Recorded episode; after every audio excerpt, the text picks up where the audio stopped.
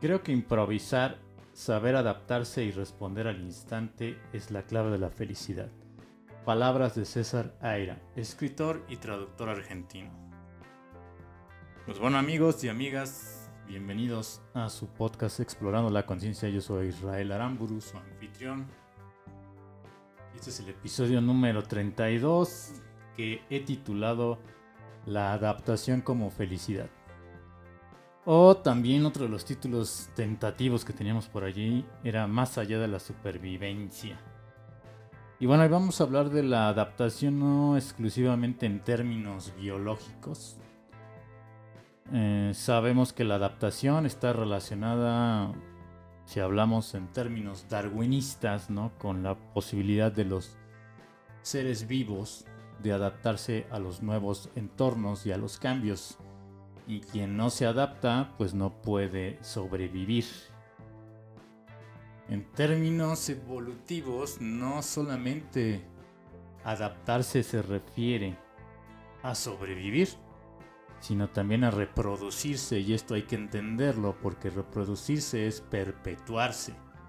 Y perpetuarse o perpetuar la especie o perpetuar eh, lo que somos, hablando ya en términos humanos, tiene una gran relación con crear. Y el hombre ha tenido muchas manifestaciones a lo largo de la historia, de su propia historia, como humanidad, como especie, en que busca crear para poder tener un éxito y perpetuarse a lo largo del tiempo. Y bueno, ¿cómo surgió este episodio? Y esta historia me gustaría compartirla con ustedes. Hace algunas semanas, ya casi un mes antes de grabar este episodio, pues fui a un concierto de una banda en vivo que yo fui fan durante todos mis 20 y parte o principios de mis 30 Fui mega fan, pues alrededor de 12, 13 años más o menos. Hasta que la vocalista dejó la banda para iniciar una carrera de solista. Cuando dejó la banda yo básicamente dejé de escuchar esta banda, a pesar de que yo era mega fan yo entendía a esta banda con ella. La escuchaba con ella. Cuando salieron mi primer reacción, mi primer... Mi primera impresión fue tristeza y mi primera resolución fue ya no voy a escuchar a esta banda.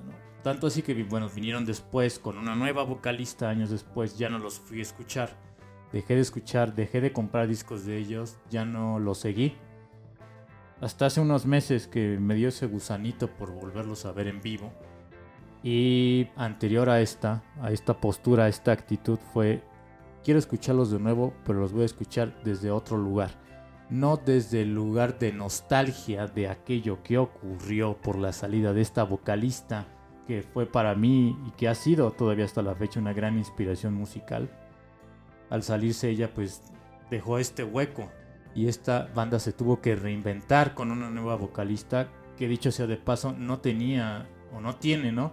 el mismo talento. Esto no significa que sea una mal vocalista, quiero aclararlo, sino que simplemente eh, sus cualidades van por otro lado, su estilo va por otro lado. La banda no deja de ser buena porque esta chica ya no esté. Y esta actitud de apertura ante esta realidad que tenía que enfrentar esta banda que tenía que enfrentar yo como escucha, como amante de la música, fue la que llevé al concierto y creo que esta actitud me llevó a reinventarme, a reinventar la forma en que escuchaba la banda y a disfrutar de esta banda de una manera diferente. En términos de conciencia, vamos a decirlo así, eh, hubo una evolución, una, hubo una readaptación a lo que estaba ocurriendo, a la nueva realidad al readaptarme de una manera abierta y de una manera creativa, entendí que esta banda seguía siendo muy buena banda, sigue siendo muy buena banda, y ahora esta época nostálgica, o más bien esta nostalgia por esta época, no significa que esta banda deje de ser bueno. Esto me abrió un panorama diferente y me permitió disfrutar con una nueva realidad a esta banda. Y esto es precisamente el mensaje que quiero transmitirles los tiempos que ya fueron, pues ya fueron. Y todo va a ir cambiando. En la medida en que podamos nosotros adaptarnos a esas nuevas realidades, y adaptarnos de una manera positiva, abierta, honesta sí, auténtica, pero también creativa, nos va a permitir ser más felices. De allí nació este episodio, que como verán no tiene tanto que ver con la teoría darwinista de la evolución y de la adaptación, sino que es un poco más creativa, es un poco más abierta. Hay un anhelo ansioso de nosotros por revivir aquellas nostalgias, aquellos tiempos y esta nostalgia por revivir, que es lo que ocurre a veces con la depresión, ¿no? Que no pueden soltar esa época que ya fue y que ya no puede ser. También puede producir un anhelo ansioso porque ahora sea algo nuevo. Pero eso es una incapacidad tanto de estar en el eh, presente como poderlo vivir plenamente. Entonces nos queda el presente. Y en la medida en que podamos nosotros abrirnos a ese presente es en la medida en que vamos a poder eh, ser más plenos, estar más satisfechos, ser más dichosos. Pero, ¿qué es vivir en el presente? Vivir en el presente es popularmente esta idea de disfruta cada instante. Y eso está bien, pero ¿es posible disfrutar cada instante, en cada momento, todo el tiempo? Básicamente esto es una idea romántica. Bastante romántica, diría yo. A veces hay personas que buscando huir del aburrimiento, eh, de los problemas, de los retos, incluso hasta de las responsabilidades, o sobre todo de las responsabilidades, se la pasan brincando de un placer a otro. Eso no es vivir en el presente. Eso es huir de las responsabilidades, de los retos, de los desafíos e incluso de los dolores del presente es huir en muchas formas de lo que somos y de las consecuencias que ello trae.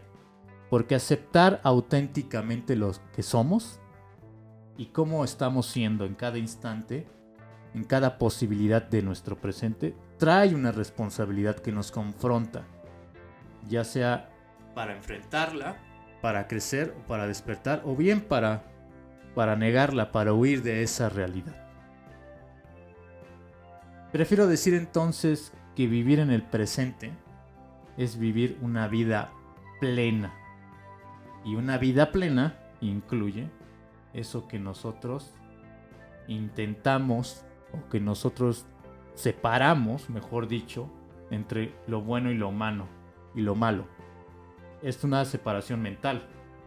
Separamos el gozo del dolor, la luz de la oscuridad y estas divisiones y valga la redundancia, nos dividen interiormente, nos alejan de la verdad o de nuestra verdad interior y de una vida más auténtica. Vivir pleno es entonces este conjunto entre el negro y el blanco, entre el dolor y el placer. Dicho lo anterior, ¿por qué la adaptación es felicidad? La adaptación en términos evolutivos ya vimos no solo se relaciona con la supervivencia, sino también y sobre todo con la reproducción de las especies y, en obtener pareja.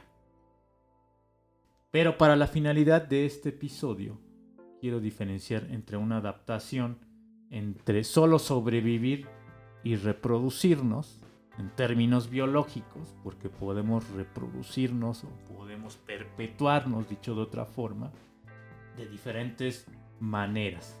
Este es un tipo, un tipo llano y simple de llamar a la supervivencia.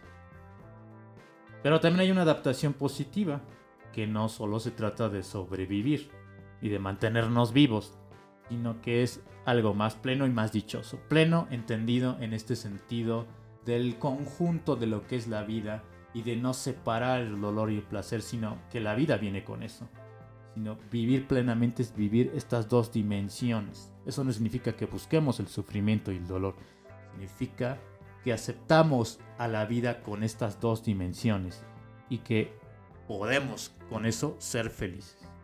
Cuando somos incapaces de soltar el pasado y estamos aprendidos a un futuro incierto, nostálgico, somos más melancólicos y somos más ansiosos por aquella incertidumbre. Apreciar lo que hay ahora es importante, pero toma en cuenta que todo termina. Todo tiene fecha de caducidad. Aferrarnos a lo que ya fue o angustiarse por lo que aún no es, no es una adaptación positiva. Adaptación positiva no significa que siempre todo es bueno, sino que responde a las realidades del presente. Lo contrario sería una, una adaptación a regañadientes. Me adapto porque no me queda de otra. No tengo otra salida. Es necesario ajustarse entonces a los cambios inevitables y aprender de alguna forma, para la que no hay fórmulas mágicas, a los cambios, a las nuevas realidades y a los hechos y verdades que se van presentando. Piensa, por ejemplo, y este sería un como a forma de conscientip, que nuestros trabajos requieren actualización. No importa en qué trabajes, todo el tiempo necesitamos estarnos actualizando. Los cambios de paradigmas, de tecnología, los nuevos descubrimientos, nos obligan y nos invitan también a adaptarnos. Tú decides cómo adaptarte. Si te adaptas positivamente o te adaptas a regañadientes, no quedándote de otra. Sé consciente que adaptarte positivamente requiere una apertura, como esta apertura que les narraba al inicio del episodio, a lo nuevo con esta banda que yo escuchaba en mis 20 y que ya no es la misma banda.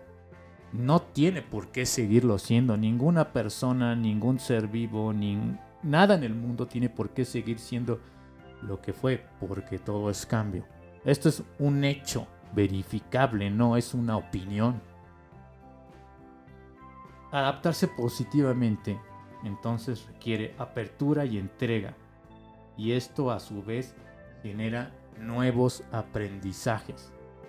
Si no estás dispuesto a aprender, no vas, no tienes posibilidades y no estás dispuesto a aprender, tus posibilidades de ser más pleno se reducen. Aprender, hoy sabemos, aprender cosas nuevas ayuda a que nuestro cerebro pueda generar nuevas redes neuronales y esto posibilita y potencializa nuestras capacidades, no solo las intelectuales, sino también las somáticas, las prácticas, Mente y cuerpo son un todo. No funcionan de manera aislada. Son un conjunto, son un todo. Somos un todo. Somos mente y cuerpo al mismo tiempo. Así que reflexiona sobre aquello que ya fue y cómo puedes renovarlo con una nueva mirada, una nueva perspectiva de aquello que ya fue y también de aquello que estás anhelando que sea de tal o cual forma. ¿Qué cosas, ya sea emociones, aprendizajes, gozos o nuevas miradas, te puede traer esta nueva forma de ser, de vivir lo que está ocurriendo en tu realidad, en este momento, en, en tu presente?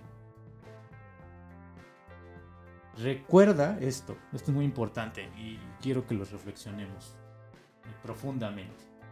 En la pérdida también hay ganancias. Perdemos algo que ya fue y que ya no puede ser, pero también hay una nueva posibilidad de algo que puede ser. Y esto incluso ocurre con los duelos no solo de personas, sino de cosas que tuvimos, estilos de vida, trabajos, situaciones que vivimos. También hay ganancias. No todo en la pérdida es dolor y es sufrimiento. También en la pérdida hay alguna ganancia. Es necesario encontrarla. Y quiero traer nuevamente el ejemplo del inicio. Ya no es esta banda lo que fue esta banda holandesa llamada The Gathering, por si se preguntaban qué, de qué banda estaba hablando, ya no es lo que fue cuando yo tenía mis 20 y bueno, ellos son contemporáneos míos, es una banda que conozco desde sus inicios. Ya no es lo que fue y no tienen por qué serlo, repito. Pero ahora tienen otra dimensión. Puedo seguir disfrutando de su música en esta nueva dimensión, en esta nueva recreación y reinvención que ellos hicieron de sí mismos. Si ellos lo pudieron hacer, yo como fan puedo reinventar. A veces estaré nostálgico por aquello que fueron y me preguntaré cómo son en el futuro, cómo van a ser en el futuro. Eso no significa que aunque pueda juguetear con estos dos extremos, no pueda disfrutar plenamente de lo que están siendo ahora. Habrá cosas que me gusten, habrán cosas que no. Pero siempre podemos crecer, expandirnos con lo que está haciendo ahora. La pregunta final, el consciente final, la reflexión final es, ¿te adaptas positivamente o pereces en la nostalgia de lo perdido y en la preocupación demoledora de la incertidumbre? ¿Qué prefieres? ¿Adaptación positiva o adaptación, como mencioné, a regañadientes? Gracias por escucharme en un episodio más de su podcast Explorando la Conciencia. Ya saben, síganme en redes, déjenme comentarios, compartan este episodio, denme su like y síganme acompañando. Ya saben, pueden sugerir temas. Me gustaría escucharlos. Es mi gran deseo escuchar sus opiniones. Y pues bueno, nos vemos en el siguiente episodio de su podcast Explorando la Conciencia. Les mando un saludo, un abrazo. See you soon. Chao.